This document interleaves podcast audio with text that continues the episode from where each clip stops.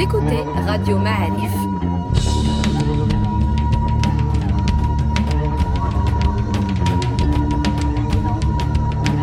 Le podcast Histoire.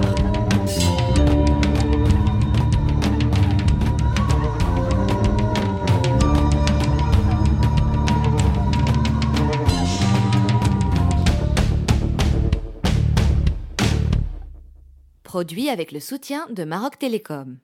Bienvenue dans un nouveau podcast Histoire de Radio Ma'alif. Euh, Aujourd'hui, nous sommes avec Latifa El-Bouhsini, professeur d'histoire à l'université Mohamed Khamis de Rabat. Et elle va nous raconter euh, les débuts, ou en tout cas le développement du féminisme. Donc, euh, on va se plonger dans l'histoire récente. On est dans le XXe siècle. Bienvenue, Latifa. Vous êtes Merci. euh, chez vous. Merci. Et vous voulez commencer cette histoire quand? Je voudrais la commencer par le commencement, à savoir le commencement du fait historique, à, sa- à savoir l'émergence euh, des premières, disons, expressions de revendication des droits des femmes ou de l'égalité homme-femme au Maroc, dans la société euh, marocaine. Et donc là, on peut justement mettre l'accent sur les années 40. C'est, ce sont dans les années 40 que les premières expressions euh, ont vu le jour. Alors quand je dis expression, ça peut être individuel par le biais de la presse écrite, de journalisme, la, la presse écrite, ou par le biais de voix féminines féministes, ou par le biais carrément d'expressions collectives, à savoir des associations. D'accord. Voilà. Dans les années 40, on est dans quelle voie Les trois en même temps? Euh, les trois, tout à fait. Tout, euh, tout, à fait. Alors, je voudrais apporter la nuance. Est-ce qu'on doit appeler ça féminisme? Moi, personnellement, j'estime que oui, on peut, sans hésitation, dire qu'il s'agit bel et bien d'un féminisme, même si elles-mêmes, ces femmes elles-mêmes, ne se revendiquaient pas forcément en tant que féministes. Et il n'en demeure pas moins que il s'agit de femmes qui se sont intéressées à la question des droits des femmes, à la question de l'égalité homme-femme, avec les moyens du bord, avec les spécificités du contexte de l'époque. Donc, pour moi, euh, voilà, il s'agit, il s'agit d'expression féministe. Et pourquoi on ne pourrait pas utiliser ce mot Parce qu'il est apparu plus tard, c'est ce que vous voulez dire لا أنا في conscient de- تنجاوب مم. تنجاوب على بعض آه، بعض الباحثين وبعض الباحثات اللي تيقول لك لا ما يمكنلناش نهضروا داك الساعات على حركة نسائية هذوك راه غير عيالات كانوا في الأحزاب السياسية اللي كانت داك الساعات الحركة الوطنية وما عندهم علاقة بالحركة النسائية وما عندهم علاقة بالفكر النسائي وما عندهم علاقة بمواجهة الفكر الذكوري أنا تنقول لهم اودي راه هو de toute façon كل مرحلة عندها خصوصيتها وعندها سياقها وعندها أشكال التعبير ديالها وعندها راه في نهاية المطاف شنو اللي خاصو يخلي شنو المحدد العناصر المحددة اللي تتخلينا نتكلموا على نسائيات أو ماشي نسائيات هو شنو مجال الاهتمام ديال هاد عباد الله justement leur Très domaine de. bien. Alors, الوغ مجال. الاهتمام اولا أنا ملي قلت لك بعدا اولا في البداية برزت بعض الأصوات استعملت الصحافة كأسلوب. آه، يعني داك النخبة النسائية اللي استفدت من الت- من التعليم. التعليم داك الساعات راه باقي ما مفتوحش على المجتمع المغربي. كانوا الأسر العالمة والأسر اللي لاباس عليها كانوا تيجيبوا إما تيصيفطوا بناتهم دار الفقيهة أو تيجيبوا الفقيهة للدار. باش يتعلموا البنات وهذا الشيء الأستاذة المرنيسي تكلمت عليه بزاف في عدد من الكتابات ديالها إذا النخبة النسائية اللي بالضرورة آنذاك كانت بنت الاسر اللي لاباس عليها الاسر الغنية ال- هذا والعالمة واللي توارثوا العلم أبا عن جد قروهم العائلات ديالهم هادوك اولا انتماوا لمكونات الحركة الوطنية. هذه مسألة لابد من التسطير ديالها. هادو راه ماشي كانوا بنات آه، يعني خرجوا هكاك الفضاء العام من تلقاء ذاتهن ارتبطنا بمكونات الحركة الوطنية الموجودة آنذاك. ارتبطنا بحزب الاستقلال ارتبطنا بحزب الشورى والاستقلال وارتبطنا بحزب الإصلاح الوطني آه، آه، حينما يتعلق الامر في الحديث على تطوان أي المنطقة الخليفية المنطقة التي كانت تقع تحت الاستعمار الاسباني آه، هادو كانت أول محاوله ديالهم وهي بداو يكتبوا في الصحافة. منهم فتاة الحاضرة. امرأة كانت توقع باسم فتاة الحاضرة. ولم تكن هذه الفتاة فتاة الحاضرة التي كانت تكتب مق- مقالات باستمرار في جريدة آه، العالم إلا ملكة الفاسي. ملكة الفاسي اللي هي بنت عائلة الفاسي آه الزوج ديالها هو محمد الفاسي اللي غادي يتحمل حقيبة وزارة التعليم في المغرب المستقل. واللي ولد عمها هو علال الفاسي زعيم حزب الاستقلال. إذا هي البنت تزادت في حضن عائلة الفاسي بكل ما لها وما عليها بكل ما لها من اهتمام بالعلم بالتجارة وبالسياسة.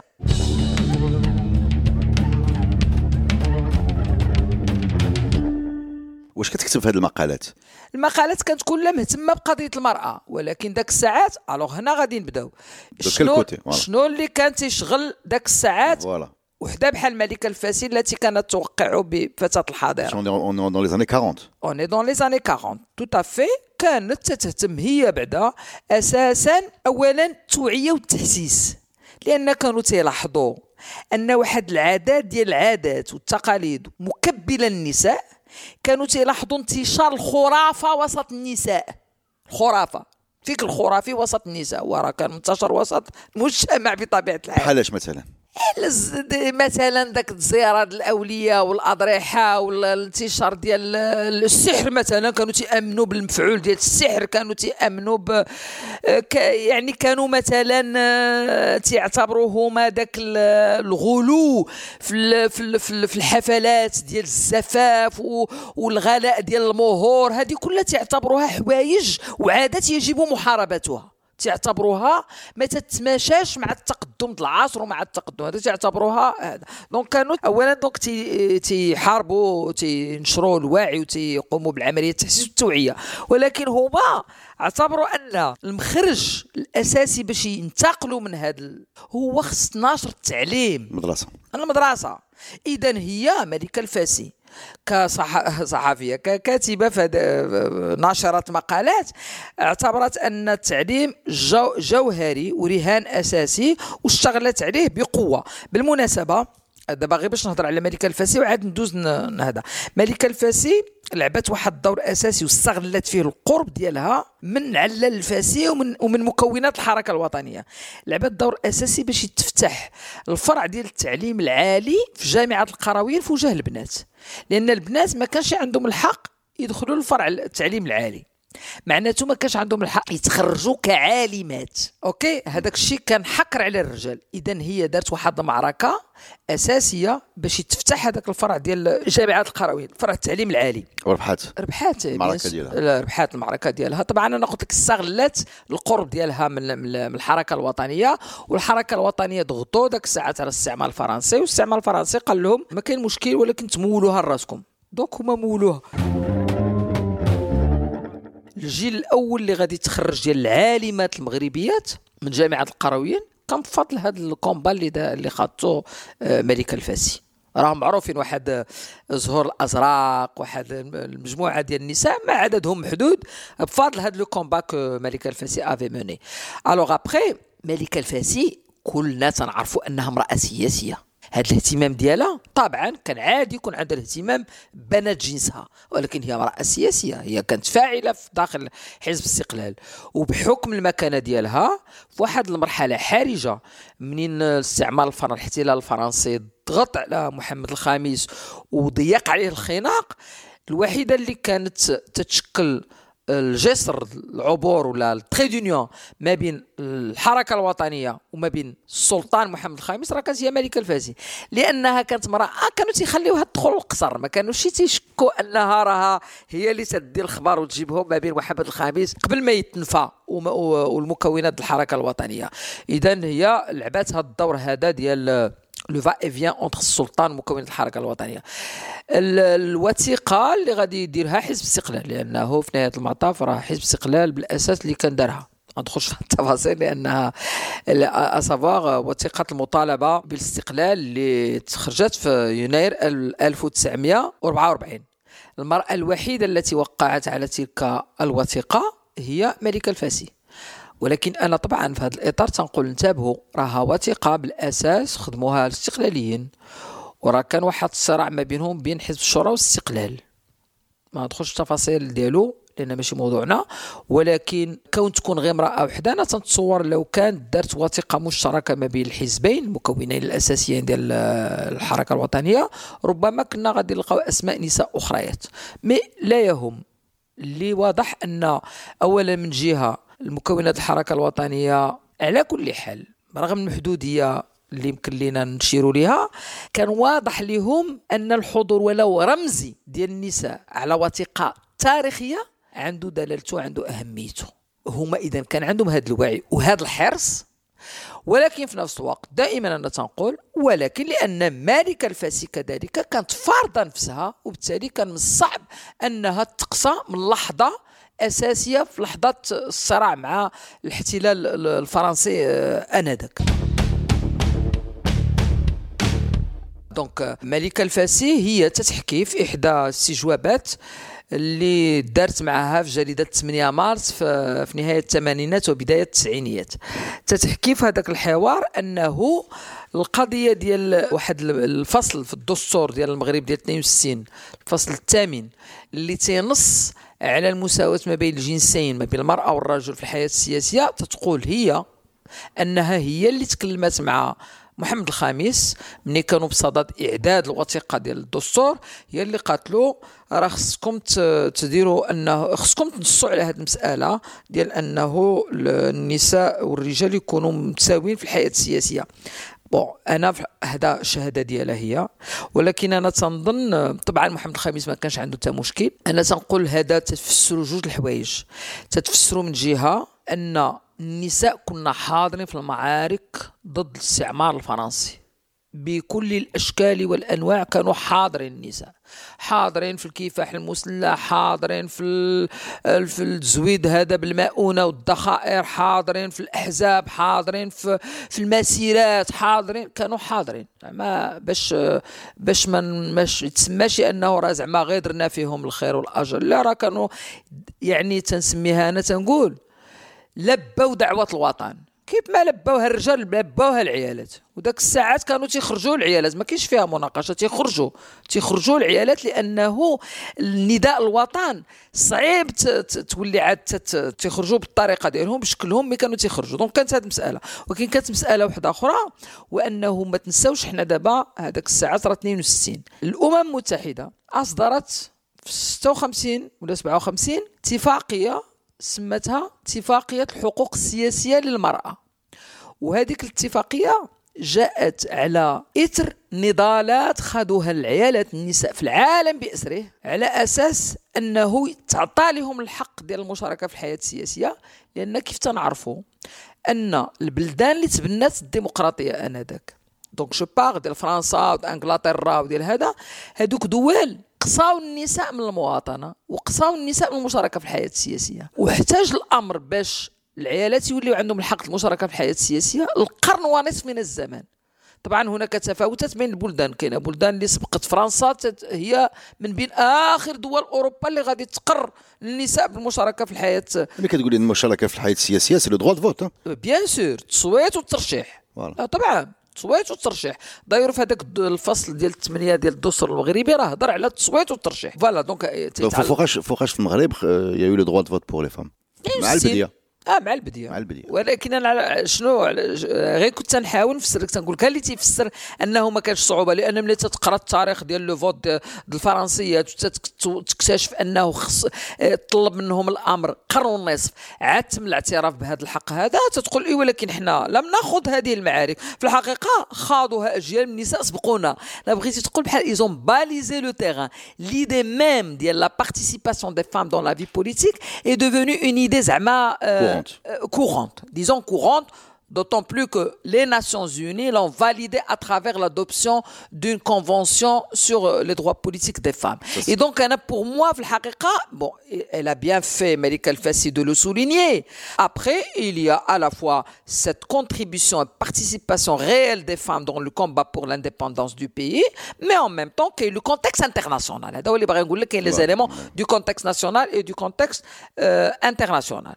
Voilà, donc ça, c'est pour parler de Malika Al-Fassi, qui après une fois خدا المغرب الاستقلال ديالو طبعا لعبات دور في التعبئة والتحسيس وعرفتي ذاك الساعات راهم ils ont besoin de sensibiliser الناس باش يخرجوا للمعارك اللي كانوا تياخذوها راه خداو كم من معركة في المدن آه، في المدن notamment فاس والدار البيضاء ومكناس ومراكش وسلا وهذا راه كانوا حاضرين فيها حاضرين فيها بقوة. donc هذا فيما يتعلق بمليكة الفاسي واللي على كل حال أنا قلت لك هي كانت حاضرة في الحزب وكانت حاضرة في التنظيم النسائي ديال حزب الاستقلال. فهمنا الدور ديال المليكة الفاسي في هذه المعركة. واش كاينين شي شي سميات آخرين خصنا خصنا اليوم نعرفوها ولا نذكروها في هذا البودكاست؟ إلى جانب ملك الفاسي كان هناك واحد الجمعية أخرى سميتها أخوات الصفا. هذه جمعية أخوات الصفا اسوها كانوا المناضلين ديال حزب الشورى والاستقلال. هما اللي اسوها ان فيت شجعوا النساء ديالهم ديال حزبهم أنهم ياسوا جمعية. وهذه في الحقيقة بالمناسبه هذه الجمعية متميزه على مستويات متعددة. اولا جمعية اللي كانوا تنظموها نساء اللي كانوا اللي اسوها نساء. وكانوا تيعقدوا المؤتمرات ديالها نساء وكانوا تيشتغلوا فيها من الأ زد نساء. وتيخرجوا مقررات وتيخرجوا توصيات وتيخرجوا أمور ديالهم كلها منظمة على شكل جمعية قائمة الذات على كل المستويات وبالمناسبة أخوات الصفا بحكم أنهم كانوا تينظموا هذه المؤتمرات كانت تغطية ديال أشغال المؤتمرات ديالهم اللي كتتنعقد تقريبا كل سنة. كلها موجودة في جريدة الرأي العام اللي هي جريدة حزب الشورى والاستقلال حزب الشورى والاستقلال. في هذيك جريدة الرأي العام ديالو كان عنده بعدا واحد الصفحة مسماها مسميها الصفحة النسوية. كان مخصصها لقضية المرأة. كانوا تيكتبوا فيها نساء أو أحيانا رجال منهم بالحسن الوزاني ولكن كانت مخصصة لقضية المرأة. وإلى جانب ذلك الجمعية كانت فيما تتعقد مؤتمراتها. أو تتصدر شي بيان أو تتصدر شي هذا تيتنشر في جريدة الراي آه، الرأي العام. تنعرفوا حنا من خلال ما كانت تنشره جريدة الرأي العام أن هذه الجمعية كان عندها رهانات متعدده إلى جانب قضية التعليم اللي كانت محورية. دو توت فاسون ما يمكن ليناش نتصوروا. في مغرب سنوات الأربعينيات إلا أن التعليم كان جوهري وأساسي بحكم أن الأمية كانت لا زالت تضرب أطنابها المدرسة لم تكن منتشرة التعليم كان لا زال إلى حد ما إلى حد ما مرفوضا من طرف المجتمع. هذه المسألة راه خصنا ننتبهوا لها. وبالمناسبة غنفتح قوس باش نقول المعركة الأولى اللي اللي دارت على تعليم الفتيات شكون اللي دارها؟ دارها الفقيه الحجوي. في نهاية العشرينيات من القرن الماضي هو الأول اللي كان هو كفقيه وكعالم هو اللي كان طرح قضية تعليم الفتيات. اعتبر أن هذا التخلف اللي تنعيشوه أحد أسبابه هو أن العيالات ما قارينش والأم اللي ما قارياش ما يمكن لها ما يمكن لها تربي لك إلا أجيال آه، اللي هذا. دونك اعتبر أن التعليم محوري وجوهري. وهذا الشيء في العشرينات. واش المجتمع تقبل هذه الأفكار ديال هذا الفقيه؟ تصدوا له المحافظون بقوة وشراسة لدرجة أنه القرص خصو يتراجع على هذاك المطلب. حتى ولا تيقول لهم واحد الوقت ونقريوهم غير شوية غير يمحيو الأمية. يعني تيلمون تواجه بواحد المقاومة بواحد الشراسة كو هو ك بغينا نقولوا كمثقف رجع للور. ما غترجع المسألة ديال التعليم الواجهة إلا في سنوات الربعينيات مع هذا الجيل الأول ديال ديال النساء اللي قراو ومع مكونات الحركة الوطنية سواء في حزب الاستقلال أو في حزب الشورى والاستقلال.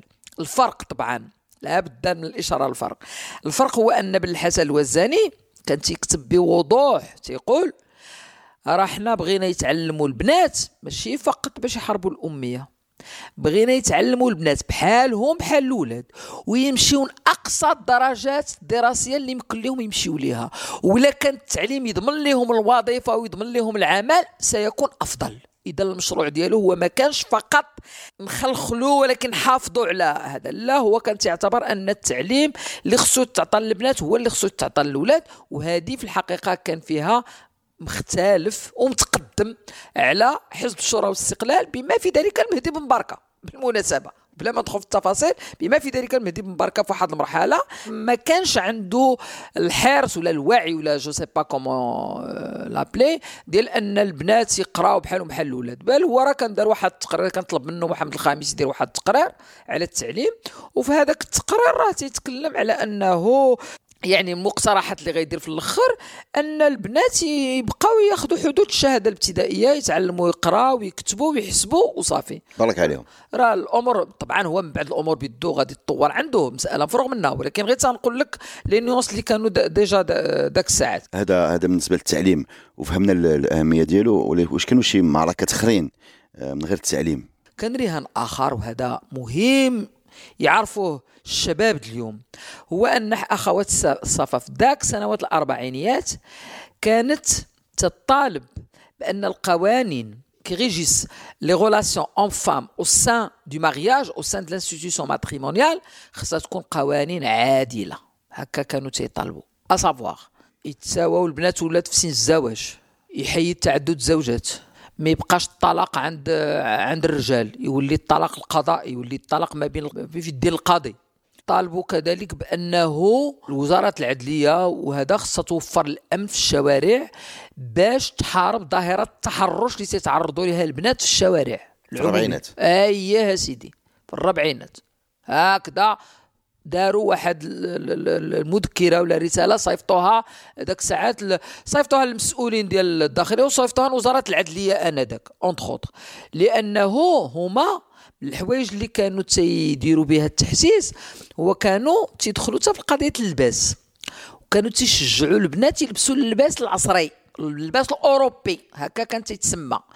وطبعا اللباس الأوروبي انت يمكن لك تصور داك الساعات شنو هما كانوا les jupes و les robes و voilà يعني اللباس اللي ما مولفينش به المغاربة. طبعا هذاك اللباس كان يثير الحساسية في الشارع عند الرجال اللي كانوا تيتعرضوا بالتحرش للبنات. اذا هما كانوا تيقولوا اسمع هاد الهضرة مزيان. تيقولوا المشكل ماشي في البنات البنات خصهم يلبسوا اللباس الأوروبي. لأنهم كانوا تعتبروا علامة من علامات التقدم.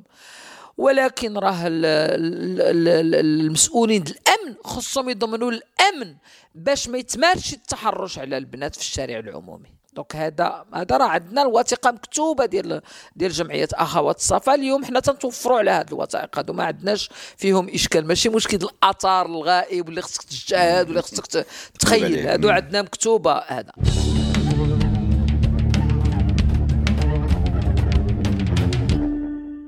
Donc on récapitule la lutte contre la polygamie. Ah oui, la lutte contre la polygamie, l'interdiction de la polygamie. un divorce civil. Exactement. L'égalité de l'âge de mariage, l'âge de mariage et le, la, la, protection des femmes dans l'espace public pour l'arrêt du harcèlement. Exactement. C'est très moderne tout ça. Hein, hein? C'est très moderne. Très moderne, oui, bien sûr que très moderne. De toute façon, حزب الشورى والاستقلال عموما تنظن راه كان عندهم مشروع في الحقيقه عندهم مشروع تقدمي عندهم مشروع فيه عناصر الحداثة. Alors, euh, c'est quoi la réaction de, de, la société à cette Ah, ماشي la réaction de la société voilà اللي غادي يمكن لي نقول لك la réaction de la société أنا ما قادراش نقولها لك شنو هي. اللي قادر نقول لك هو أنه ملي غادي ناخذوا الاستقلال. وغادي تشكل لجنه اللي غادي تصيغ مدونة الأحوال الشخصية. هذيك اللجنة اللي كان المقرر ديالها هو على الفاسي. ولكن كانت مكونه من واحد العدد ديال العلماء وديال الفقهاء هذيك اللجنة غادي تعد مدونة الأحوال الشخصية. وغادي يخرج النتيجة العمل ديالها مفاجئة لبنات أخوات الصفا. وغادي تصداو العلال الفاسي. وغادي يكتبوا مقالات. وغادي يواجهوه بأسئلة محرجة جدا. قالوا له بعد اولا حنا مطالبنا ها هي. والنساء المغربيات ذكروه بالمساهمات النساء المغربيات معركة الاستقلال في معركة ديال هذا ذكروه بهذاك الشيء كامل. وجاو قالوا له وبالمناسبة أنت راه دعيت شيئا ولكنك أخرجت نصا متناقضا مع ما ادعيته لأن بالمناسبة على الفاسي في هذه القضايا كان متفتح وكان مصلح وكان مجدد. والدليل هو ما كتبه في كتابه النقد الذاتي. النقد الذاتي هو من الأمور اللي اعتبر أن خصها يمسها إصلاح وتجديد وتنوير هي الأمور المتعلقة بقضايا العلاقات ما بين الجنسين في مؤسسه الزواج. هو راه بيدو وكان تيقول آه، تعدد الزوجات خصو ما يبقاش. تيقول فيه غير الضرر. ودابا حنا مع الفاسي حنا ماشي مع حركة ماركسية لينينية. مع الفاسي خريج جامعة القرويين عالم من علماء المغرب ودرس على أيدي كبار العلماء الشيخ الإسلام وبوشعيب الدكالي وهذا. هو الجواب ديالو شنو كان بعدا واحد الجواب شوية مستفز. آه قال لهم de toute façon هاد المدونة راه ما مديوراش ليكم. هاد المدونة مديورة للعيالات parce que parce que شنو هو؟ هو واحد ال bidonville في الدار البيضاء. معناته أن هذه المدونة باغي يقول لهم المجتمع لم يرقى بعد إلى ما تطالبنا به. وهذه المدونة راه مديوره لهذا المجتمع اللي باقي ما رقاش لهذا المستوى. هذا هو الجواب ديالو كان. Alors après نقدروا نتناقشوا. أنا شخصيا تنعتبر أن في الحقيقة على الفاسي دار السياسة. ورجل سياسي دار السياسة. موازين القوى داخل اللجنه ما كانش في صالح التجديد ولا الإصلاح. كان في صالح أن المجتمع محافظ ويجب ويجب أن نكرس المحافظة بالقانون. ولكن إذا ميزان القوة ملي تنقول ميزان القوة داخل هذيك اللجنه شخصيا تنعتبر أن هذاك الميل لصالح المحافظة هو عملية استجابة استجابة للسلطة السياسية. المدونات تم إعدادها ما بين 57 و 58 اذا إحنا باقين في عهد الملك محمد الخامس ولكن لحظة تنصيب اللجنة خطب فيهم خطب في هذه اللجنة الأمير آنذاك ولي العهد اللي هو ولي الحسن. ولي الحسن. الحسن الثاني فيما بعد. النص الخطاب الذي ألقاه الحسن الثاني طلعت عليه وقرأته هو عموما إيجابي. ولكن باش يخرج عمل اللجنه بهذيك النتيجة أنا تنعتقد أن كانت إشارات من هذوك المحافظين داخل اللجنه باش القانون ما يسبقش المجتمع. نقولوها بهذه الطريقة القانون ما يسبقش المجتمع ونخلي واحد النوع المحافظة وفي الحقيقة غادي يتأكد داك الشيء فيما بعد في عهد الحسن الثاني. غيتأكد أن حسن الثاني لم تكن لديه لم يكن لديه تصورا حداثيا تجديديا تنويريا اصلاحيا للعلاقات ما بين النساء والرجال.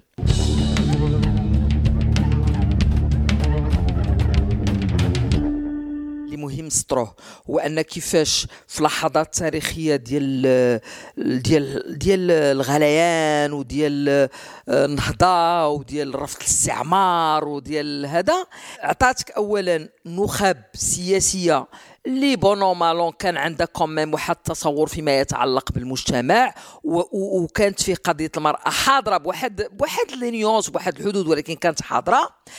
التركيز على التعليم. راه التركيز ماشي بسيط لأن في نهاية المطاف سيظهر بشكل ملموس أنه هو المفتاح باش العيالات يزيدوا القدام والمجتمع حتى هو توقع. العيالات دابا داك الساعات أنا تنقول لك اخوات صفا كانوا تيدفعوا العيالات يلبسوا اللباس الأوروبي. ولكن عموما الزي الذي كان منتشرا في المغرب هو الزي التقليدي اللي عموما باللباس التقليدي المغربي كانت في نهاية المطاف العيالات خصهم يغطيو الشعر ديالهم ويغطيو الذات ديالهم ويغطيو الوجه ديالهم. يا إما بالحايك في المناطق اللي تيلبسوا الحايك يا إما بالجلالب والجلالب بالنقاب بالتام معناته جسد المرأة ما كانش خصو يبان. بغيت غير نحكي واحد ل... واحد لانيكدوت ملكه الفاسي تقول تتحكي أنه في اللحظة اللي نظموا ذاك الاستقبال الكبير جدا بعد عودة الملك محمد الخامس من المنفى ديالو بمدغاسكار. تتحكي؟ قالت لك والطيارة ديال محمد الخامس نازلة في المطار ديال الإسلام. طبعا الشعب واحد لو فوغي واحد الفرح عارم لأن اللحظة ما كانتش سهلة ومحمد الخامس راه يعني كان واحد آه، آه، عنده واحد رمزيه كبيرة عند عند عند المجتمع المغربي وعند الحركة الوطنية نتيجة المواقف ديالو على كل حال. تتقول لك الطيارة نازلة وهما ذاك الفرح اللي تيستقبلوا فيه الملك. اذا تيستقبلوا فيه فجر جديد تيستقبلوا فيه أنه المغرب غادي يسترجع السيادة ديالو. قالت لك حنا في ذاك اللحظة كانوا بهم واحد الرباعه ديال البنات مع بعضهم. قالت لك لقينا راسنا بشكل تلقائي حيدنا الزيوفة ديالنا الدرور الدرار les voiles ورميناهم في بوركراك. وبالنسبة لهم قالت لك عشنا ذاك اللحظة وكأننا نتخلص من كل ما يعوق إمكانية التقدم. à la fois التقدم السياسي بمعنى السيادة وهذا. وفي نفس الوقت ce qui nous libère nous les femmes إذا الحجاب ماشي المعنى ديالو. المعنى ديالو هو أنهم هما فهموا أنه كان يكبل حركتهن ويكبل تواجدهن في الفضاء العام. لذلك القضية اللباس هما ماشي ربطوها بأوروبا ولا ماشي أوروبا ولا لا. ربطوها بأنه آه، ملي تيكون المعنى ديالها هو أن تتكبل وتتقيد الحركة يجب التخلص منها. هما هكا فهموها آنذاك. من بعد غادي نعيشوا عودة للحجاب بمضمون آخر بشكل آخر بمعنى آخر. ولكن على كل حال آه، أنا اللي تنحتفظ عليه هو أن اذا كان تيشكل قيد الخروج ولا ما ولا كان ما تيشكلش نهاية المطاف الذي يهم هو خروج النساء الفضاء العام. شنو هي خروج النساء الفضاء العام؟ باش نتفاهموا عليها. هي الخروج للتعليم. هي الخروج لسوق العمل المأجور هي سوق المشاركة في الحياة السياسية التي تهم المواطنين والمواطنات. هذا هو بعد أولا المعنى اللي كان سائد آه، آنذاك. طبعا فيما بعد المعنى سيتسع لي يعني ينفتح على عناصر أخرى. ما تنظنش هي موضوعنا الآن. شكرا بزاف. C'était une plongée aux sources du féminisme marocain avec Latifa El Bouhsini c'était passionnant. Merci beaucoup et à la semaine prochaine pour un nouveau podcast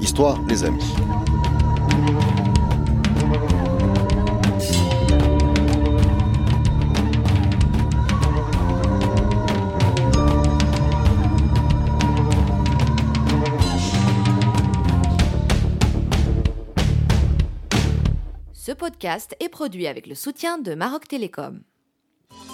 Maroc Télécom, un monde nouveau vous appelle.